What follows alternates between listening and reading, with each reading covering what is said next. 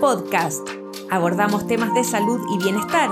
Conversamos con nuestros especialistas de clínica alemana acerca de temas relevantes y contingentes para nuestra comunidad.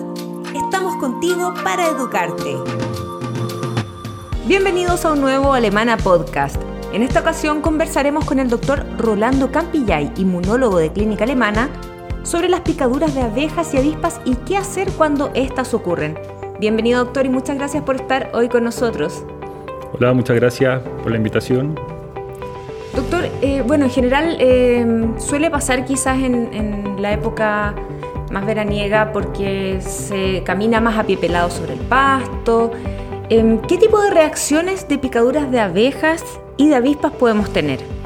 Bueno, en general es esperable que ante la picadura de una abeja o de una avispa uno pueda tener una reacción, ya por el, por el contenido que tiene el veneno, que es básicamente una reacción tóxica, donde uno esperaría tener una reacción local de enrojecimiento, dolor, inflamación, eh, picazón, eh, que es lo esperable. Esas son las reacciones que nosotros llamamos reacciones locales. Existe una variedad de estas reacciones locales que llamamos las reacciones locales extendidas, en donde habitualmente la roncha o la inflamación alcanza un diámetro mayor a 10 centímetros, que va creciendo durante las primeras 24 o 48 horas hasta llegar a su pic y que después eh, empieza a disminuir y que se resuelve en un periodo entre 3 a 10 días que es variable según el paciente.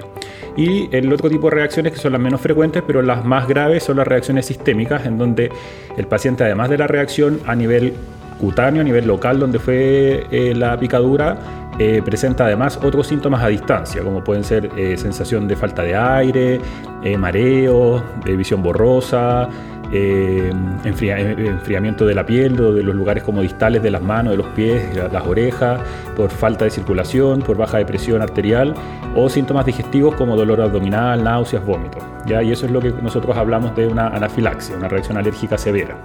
Perfecto. Em, estábamos hablando de, abejas y avispas. ¿Cuáles son las diferencias entre la picadura de abeja y avispa y, si hay diferencias también en las reacciones que nos puede provocar cada una? No, en general el tipo de reacción son las mismas que habíamos hablado recién, las reacciones locales, las, locales extendidas y las reacciones sistémicas, que pueden ser por ambas eh, picaduras. La principal diferencia es que la picadura de abeja es una picadura a través de un aguijón ya que contiene un saco donde viene el veneno y que está eh, adherido junto a la cavidad abdominal de la, de la, abeja, por lo tanto la abeja muere cuando eh, pincha su aguijón y en ese aguijón queda el saquito que tiene el veneno y que se pasa a la persona que fue picada. En el caso de las avispas, lo principal, el principal tipo de reacciones son por mordeduras de avispas. ¿ya?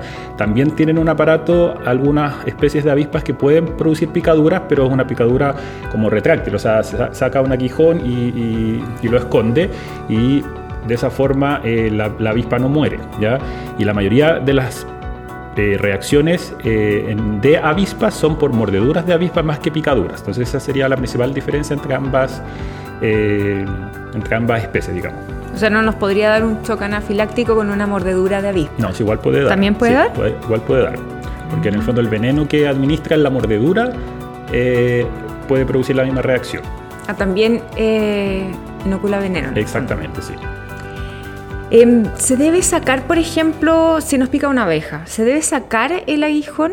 Si la reacción es rápida, o sea, si uno identifica rápidamente después de que la, ocurrió la picadura, se recomienda sacarla, pero eh, el paso del veneno es bastante rápido, por lo tanto, si ya ha pasado un par de segundos, 10 segundos, no hay que perder mucho tiempo en tratar de retirar el aguijón, pero sí se recomienda retirarlo cuando uno presencia o, tiene acceso rápido a identificar en dónde está el aguijón, a retirarlo.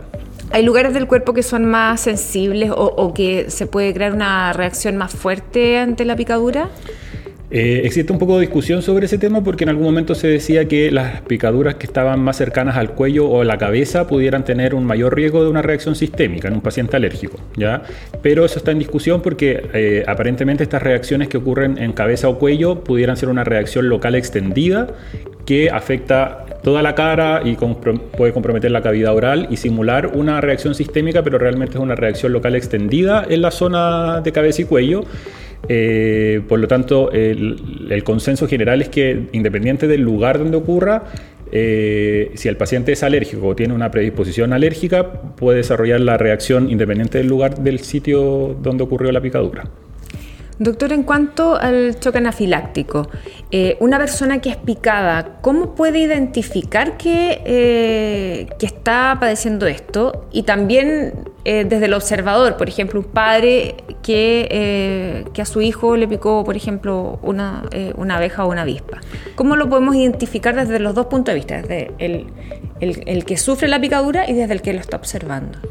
Ya, mira, la anafilaxia es una reacción alérgica severa que es de inicio rápido y que es potencialmente mortal cuando compromete eh, varios órganos, principalmente el sistema circulatorio, y ahí es cuando nosotros hablamos de choque anafiláctico o anafilaxia severa porque está comprometiendo el sistema circulatorio, hay una baja de, presión y eso dificulta la llegada de sangre y de oxígeno a algunos tejidos. ¿ya? Ese es un choque anafiláctico o una anafilaxia severa. No todas las anafilaxias son severas. ¿ya? Eh, para hablar de una anafilaxia, nosotros habitualmente nos referimos a cuando hay, existe compromiso de dos o más sistemas. O sea, el paciente lo pica la abeja, empieza a enroncharse, se pone rojo, se inflama la cara, se inflama el lugar donde se produjo la reacción, pero además empieza a tener síntomas de otros sistemas. Eh, se le siente que se le cerró la garganta, eh, puede tener disfonía, puede empezar con tos o ya francamente con dificultad respiratoria, síntomas digestivos como dolores abdominales tipo cólico, eh, náuseas, vómitos, diarrea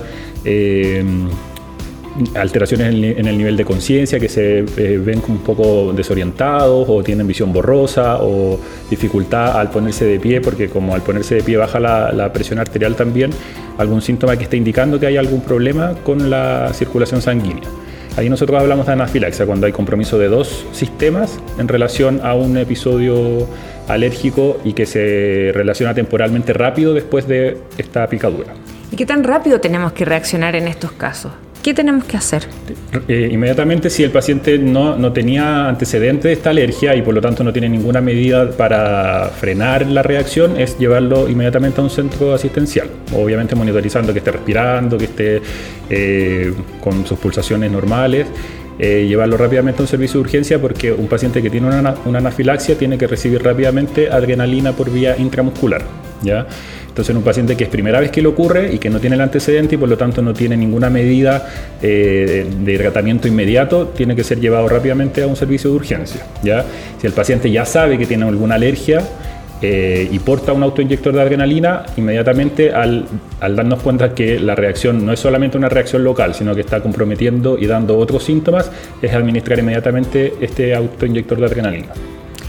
En cuanto a estas inyecciones que, usted nos comenta de, adrenalina, ¿es necesario estar eh, diagnosticado, por ejemplo, con, alguna alergia severa como para poder recurrir a esto? La indicación de portar el autoinyector de adrenalina es en pacientes que tienen una alergia conocida o, una, o han tenido reacciones alérgicas severas como anafilaxias y no tenemos una causa identificada en esos pacientes está indicado eh, portar el autoinyector de adrenalina. Si, hay, si un paciente no tiene antecedentes de alergia, no, no, tendría por qué necesitarlo, porque es más probable que se le venza y que nunca lo ocupe a que realmente lo ocupe en alguna oportunidad. Como para tenerlo en el botiquín. Exactamente. ¿ya? Ahora, eh, cada vez está siendo más fácil adquirirlo en los últimos años. Eh, ahora está disponible, en, entiendo, en al menos dos cadenas de farmacias de las grandes y además se puede adquirir a través de la Fundación Creciendo con Alergia, que es una fundación que está orientada en asistir y ayudar a los pacientes con alergia y ellos se preocupan o se preocupaban de importar los autoinyectores de adrenalina, pero lo,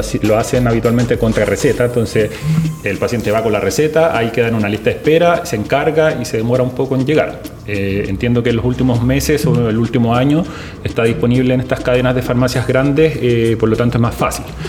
Eh, pero siempre ha sido un, tema del cómo conseguir el autoinyector, y además que tampoco tiene un costo muy, muy bajo. Claro. ¿Ya? No es como para comprar un, un parche y dejarlo eternamente en el botiquín. Que uno lleva siempre en el botiquín un paracetamol o un, un antiespasmódico, no, claro, es un un eh, medicamento que es más caro por no solo por, la, por lo que contiene, que es la epinefrina, que la epinefrina en general es súper barata si uno la compra en una ampolla o, cuando la compra en el hospital o en una clínica, pero acá es el, dispositivo del autoinyector. Como el lápiz como, que es como, el lápiz de, la eh, insulina. Exactamente, claro, que tiene un seguro y que uno cuando le saca ese seguro se lo puede administrar sobre la ropa, en el muslo, donde te alcanza eh, la mano, digamos, a la altura del tercio medio del muslo, se inyecta sobre la la ropa y, este dispositivo lanza una aguja que administra el medicamento en forma inmediata. Entonces eso es lo, costoso y, probablemente también eso dificulta que esté tan, tan fácilmente disponible en Chile. O sea, la recomendación, por ejemplo, de una persona que sufre esto y va a viajar, por ejemplo, a un lugar eh, aislado, eh, es siempre andar con su, su, jeringa. Claro, un paciente que ya ha tenido una reacción severa, una reacción anafiláctica, independiente que sepamos o no sepamos la causa, eh, tendría indicación de portarla, salvo ciertas excepciones, porque si yo tuve una anafilaxia por amoxicilina, por ejemplo, sé que si no me expongo a la amoxicilina o a sus familiares eh, de la familia de las penicilinas, no tendría por qué tener una nueva anafilaxia. Pero si un paciente que tiene una anafilaxia por algún alimento o por las picaduras de abeja o de avispa o por eh, causa desconocida, ahí en ese caso sí tendría indicación porque no sabemos en qué momento se podría exponer en forma inadvertida quizás, por ejemplo, a un alimento por reactividad cruzada o contaminación cruzada eh, si va a un restaurante, si va a comer a otro lugar y pudiera generar una reacción. Entonces, en esos pacientes eh, la indicación es portarlo a permanencia. Eh, y entrenar al paciente en su uso y entrenar a su entorno también, porque si la reacción anafiláctica es severa y muy rápida instalación y el paciente se desorienta, pierde el conocimiento, necesita que alguien lo asista para poder poner el autoinyector. Doctor, volviendo a las picaduras o a las reacciones más, más locales, hay mucho remedio casero y mucho mito en torno a esto. ¿Son efectivos los remedios caseros o qué podemos hacer inmediatamente, por ejemplo, si es que eh, nos vemos expuestos a una picadura o nuestro hijo, por ejemplo, lo pica una abeja, pisa una abeja, por ejemplo?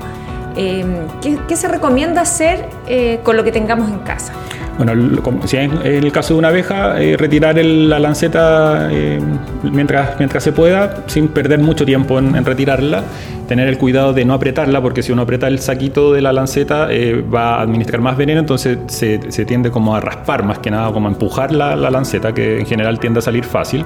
Eh, y posterior a eso, lavar si es que la zona está un poco sucia y eh, poner frío local, que puede ser perilesional, o sea, alrededor de la zona donde ocurre la picadura o en la misma zona para limitar la extensión del veneno y como efecto antiinflamatorio tiene un efecto también analgésico, porque en general las picaduras, aunque no den una reacción alérgica, son bien dolorosas, ¿ya? porque el tóxico del veneno, las proteínas que trae el veneno, eh, generalmente son dolorosas y después pican o arden. Entonces en ese contexto el frío local es lo más recomendado. En relación a tratamientos naturales como hierbas o eh, infusiones o algún tipo de, colocar algún eh, alguna planta, la verdad es que no hay mucha evidencia de que vaya a servir realmente o que vaya a generar o limitar una, que vaya a limitar una reacción sistémica o una reacción local extendida. Ahí sería más efectivo administrar un antihistamínico, un corticoide para eh, limitar la posibilidad que una reacción normal eh, evolucione a una reacción local extendida, que es la que hablábamos inicialmente, que es más grande, que es más menos de 10 centímetros y que se va presentando durante los primeros primeras 24 48 horas desde que ocurrió la reacción. Claro, ahí si una persona eh, es, usualmente es alérgica, pero no al nivel de una anafilaxia, puede tomar su antihistamínico Exactamente. habitual. O una persona que, tiene reacciones eh, locales, extendidas o locales simplemente con picadura y que ya sabe que le han ocurrido, claro, la indicación es eh, lavar, frío local y puede tomarse un antihistamínico y un corticoide para limitar esta reacción o una fase más tardía de esta reacción inicial. Perfecto, doctor. ¿Alguna recomendación que nos quiera dar a, quienes nos estén escuchando? Bueno, como medida preventiva en esta época eh, siempre se habla de que, eh, bueno, si uno va a ir a un lugar donde sabe que pueden haber abejas o avispas, evitar eh, el uso de colores muy vivos o de perfumes o, aromas muy fuertes porque esos son atractivos para las abejas principalmente, ¿ya? Y eh, si uno sabe que van a haber, eh, va a haber exposición eventualmente, eh, tratar de usar ropa que de manga larga, pantalón también cubra la pierna completa para evitar la posibilidad de que la abeja o, la avispa pique en alguna de esas zonas. Son como recomendaciones generales, no dejar comida también expuesta o la basura no bien sellada porque en esos lugares son más frecuentes donde lleguen las avispas. Las avispas son un poco más agresivas en ese, en ese contexto y van detrás de la carne, se meten a, los basureros, eh, entonces son como medidas que hay que tener como, como precaución. Y el autocuidado de quienes sufren reacciones un poquito más severas también. Exactamente, y las personas que saben que tienen alergias, eh, andar con su kit de emergencia, que habitualmente es un kit de antihistamínicos con corticoides para las reacciones leves, y en caso de que hayan tenido reacciones sistémicas, eh, andar con su, auto, su autoinyector de adrenalina. En el caso de las reacciones locales extendidas, hay harta discusión si esos pacientes pudieran tener una, reacción sistémica a futuro. ¿ya? Eh, la mayoría de los estudios dicen que existe como un, un, porcentaje no muy alto, que podría ser hasta un 10% de pacientes que sufrieron una reacción local extendida, que ante una nueva picadura pudieran tener una reacción sistémica pero solamente alrededor de un 3% pudieran tener una reacción eh, sistémica severa. ¿ya? La mayoría de las veces es una reacción cutánea generalizada, pero que no alcanza a tener síntomas sistémicos para catalogarla como una anafilaxia. ¿ya? Entonces esos pacientes está como en discusión si ameritan o no ameritan un autoinyector de adrenalina y eventualmente eh, el tratamiento que es la inmunoterapia para curar la alergia al veneno de, de himenóptero. ¿ya? Entonces ahí se toma la decisión según el paciente. Si el paciente es apicultor o vive en el campo y está muy expuesto, se podría eh, indicar la inmunoterapia y el autoinyector de adrenalina para también disminuir un poco la ansiedad del paciente, porque a veces eso también es súper importante que catalogar a un paciente como alérgico o con un potencial riesgo de tener una reacción sistémica le genera mucha ansiedad al paciente y si no tiene un autoinyector o sabe que está en una zona un poco aislada de, de poder recibir ayuda médica, eh, es mejor a veces indicarlo un poco de, un poco de más que, que de menos, digamos. Claro. ¿Y hay formas de saber eh, con algún examen o, eh, que nosotros en el fondo somos más vulnerables a, sufrir una anafilaxia? No, en, particular en el tema de la anafilaxia relacionadas con abejas y avispas, se sabe que hasta un 30-40% de la población pudiera tener anticuerpos específicos contra el veneno de abeja o de avispa, pero realmente ese porcentaje no se traduce en manifestaciones clínicas. Solamente un 7-10% de la población pudiera tener eh, reacciones de, alergia a, a las abejas o a las avispas y en ese caso entonces no tiene una indicación medir anticuerpos de tipo IG específica o hacer test cutáneos en una persona que nunca ha tenido una reacción eh, tras una picadura de abeja o de avispa o que nunca lo han picado una abeja o una avispa. ¿ya? En el caso, porque para en general en, el diagnóstico de alergia siempre tiene que haber una clínica, o sea, síntomas compatibles asociados a un examen que confirme que hay una participación del sistema inmunológico, ya sea una IG específica en sangre o un test cutáneo. Entonces, solamente en esos pacientes está indicado hacerle el estudio para confirmar o descartar la alergia y para también definir si es a la avispa o a la abeja porque ahí el tratamiento, si es un paciente que ha tenido una reacción severa, el tratamiento es recibir inmunoterapia con el veneno de la abeja o de la avispa, que en el fondo es inyectarle lo que un purificado del veneno que, que sabemos que el paciente es alérgico para inducir un estado de tolerancia a largo plazo. Es un tratamiento que dura más o menos 3 a 5 años con inyecciones mensuales para lograr, lograr una desensibilización y una inducción de tolerancia al veneno de la abeja o, o de la avispa. ¿Y una vez terminado ese tratamiento es permanente? ¿O hay que repetirlo cada cierto tiempo? Eh, si el paciente no tiene ninguna patología de base, eh, debería ser eh, permanente o por un periodo largo de tiempo, o sea que el paciente tolere las picaduras y el veneno por un periodo largo de tiempo, que puede variar entre 5 a 15 años. ¿ya? tiene un, generar un alto porcentaje de efectividad cuando está, está bien seleccionado el paciente, cuando está bien hecho el estudio, cuando está bien diagnosticada la alergia. ¿ya? Eh, así que en ese contexto, en ese grupo de pacientes está indicado este tratamiento. Habitual lo que se hace en algunos lugares que después de que termina el tratamiento de la inmunoterapia es hacer una provocación real con una abeja para ver si efectivamente eh, el paciente ya tolera y se desensibilizó a, a esta alergia que tenía. Eso se debería hacer en un lugar supervisado, en una clínica donde estén todas las medidas para poder asistir a un paciente que presenta una reacción. Porque si el paciente al tercer año lo picó una abeja en forma inadvertida o le hicimos esta provocación y vuelve a tener una reacción, hay que extender el periodo de tratamiento un año más y reevaluar, un año más y reevaluar. Y hay algunos pacientes que tienen algunas enfermedades de base que tienen indicación de, la inmunoterapia para siempre, porque tienen una mayor posibilidad de, eh, de fracaso a la inmunoterapia, de reacciones adversas con la inmunoterapia y de seguir manteniendo estas reacciones tras las picaduras subsiguientes de abeja o de avispa. Muchas gracias, doctor. Muy interesante este tema. Gracias por acompañarnos. Muchas gracias por la invitación. Y por, y por toda la información que nos entregó. Nosotros nos despedimos y nos encontramos en un nuevo Alemana Podcast. Síguenos en nuestras redes sociales y visita nuestro sitio web alemana.cl. Nos vemos en otro Alemana Podcast. Clínica Alemana. Si es tu salud, es la alemana.